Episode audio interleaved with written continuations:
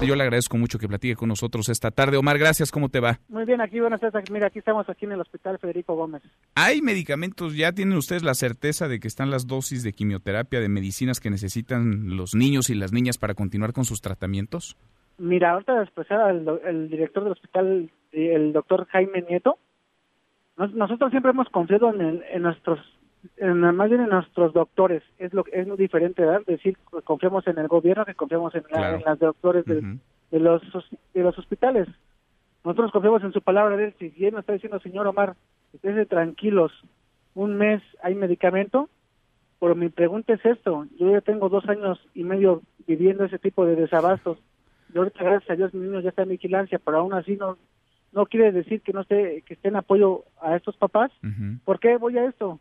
Porque este tipo de desabastos siguen continuamente cada dos meses, cada dos meses. Entonces yo ahorita estaba expresándole al secretario Corte, lo alcanzamos a agarrar aquí una que iba de salida. ¿Y si los, si los atendió? ¿Sí no, no nos atendió, ¿No? no, no, Pedimos que nos atendiera y no quiso atendernos.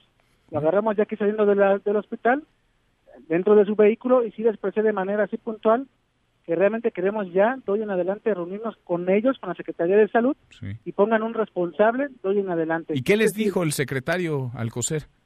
Mira, el secretario dice que confiemos, que el problema es este, internacional y que hay problemas con diferentes laboratorios, pero se les expresó de manera más pues más atenta, ¿verdad? Que ese es problema de la de la secretaría, no de nosotros como padres de familia. Pues que si ellos detectan un laboratorio que está haciendo mal uso, que es les da más caro, es problema de ellos.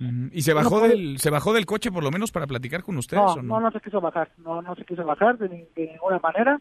Nos dijo, señor Omar, este, tiene mi número telefónico, le digo, sí, secretario, yo hablé con usted la semana pasada, me dijo que confiara con el medicamento y no llegó, con tal, de tal manera que estas movilizaciones, pues las vamos a hacer, secretario. Las vamos a hacer porque eso no lo vamos a detener, pero lo que sí estamos exigiéndole ya a la Secretaría de Salud y, a, y al gobierno federal un puntual es de que ya doy en adelante queremos un responsable, que es decir, con eso te voy a repetir, que si nos vuelve el mes próximo a este tipo de desabastos, ya queremos que tenga nombre ese responsable. Pues sí, porque esto es un parche, es decir, que les garanticen, y lo pongo entre comillas, ¿eh? porque ver para creer, pero que les garanticen por un mes el tratamiento no es más que extender la incertidumbre que ustedes tienen y que vienen padeciendo desde hace ya semanas, meses, años incluso. Años, incluso, eh, exactamente, yo se lo expresaba, desde el 2018 lo, lo vengo padeciendo y no puede seguir, no puede ser que estemos así por la vida de nuestros pacientes, por la vida de los niños,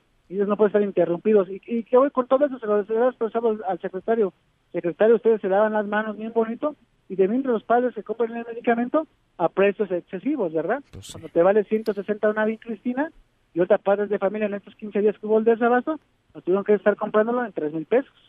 Omar, te agradezco mucho que platiques con nosotros. Lo seguimos acompañando, por supuesto, y el micrófono se queda abierto para ustedes, como siempre. Gracias. Muchas gracias. Vamos a estar pendientes, vamos a estar comunicando qué día nos vamos a presentar a la Secretaría de Salud, pues para llegar a, lo, que te estoy comentando. Tenemos un responsable ya de hoy en adelante. Bien, gracias. Muchas gracias, Omar. Saludos, muchas gracias. Mesa para todos.